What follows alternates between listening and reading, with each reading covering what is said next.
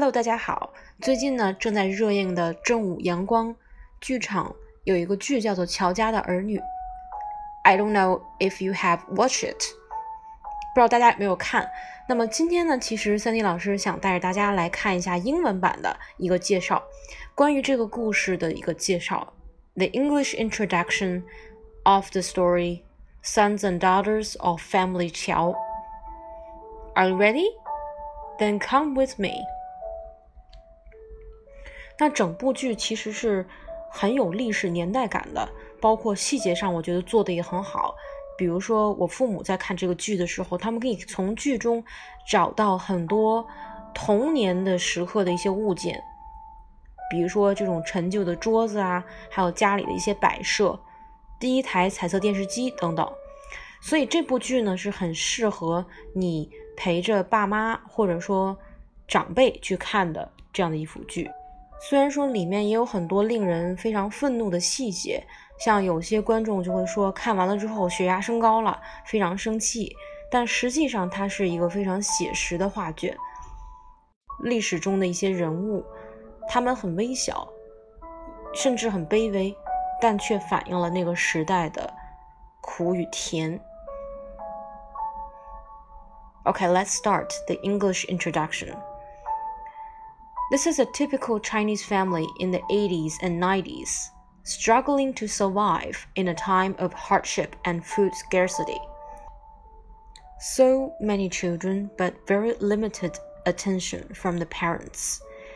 As they all turn adults, each one of them starts to explore the world on their own, with the eldest brother always looking out for them.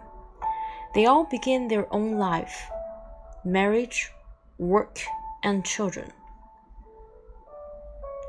It is also very challenging to deal with a bigger family as they get married. They have to maintain a relatively functional family network of relations, which is a pretty common theme in the Chinese culture and family TV series. It's very interesting to watch all the different personalities, values and fates of the five siblings.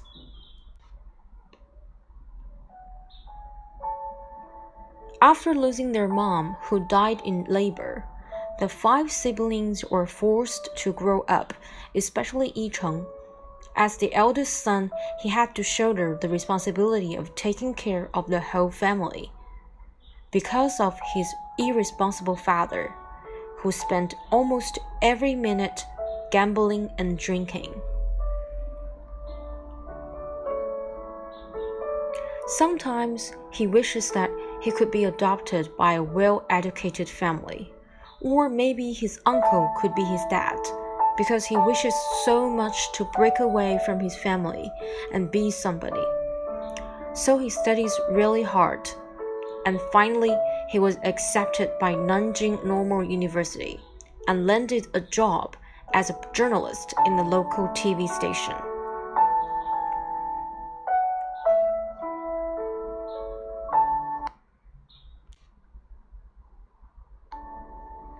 The second son is Er Qiang, who is really kind and warm hearted. As a kid, he was not good at his studies, so he did all kinds of jobs before he found his real passion in cooking. He's really grateful for his brother and his teacher in the factory, who both taught and shaped him greatly into the man he became. Later on, he remarried his teacher, and they led a happy life together. The third kid is San Li, who was born beautiful and considerate. She can understand her brother's contribution and sacrifice. She always appreciates everyone's help and kindness. Sadly, she was once sexually harassed by a neighbor, which left an emotional scar on her mind. Fortunately, she managed to shake the bad influence off her mind and married a wonderful man who adores her. They had a lovely son together. The fourth kid is Simei, who is naughty, smart, and skinny. She always speaks exactly what's on her mind.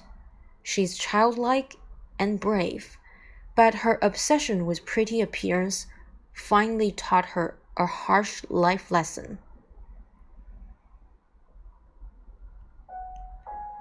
She just keeps forgiving her cheated husband.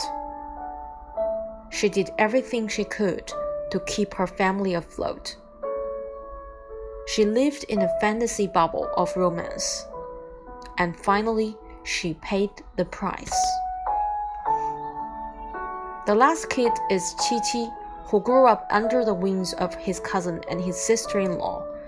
He's not good at his schoolwork he knew nothing about being responsible and got a girl pregnant by accident when he was only 17.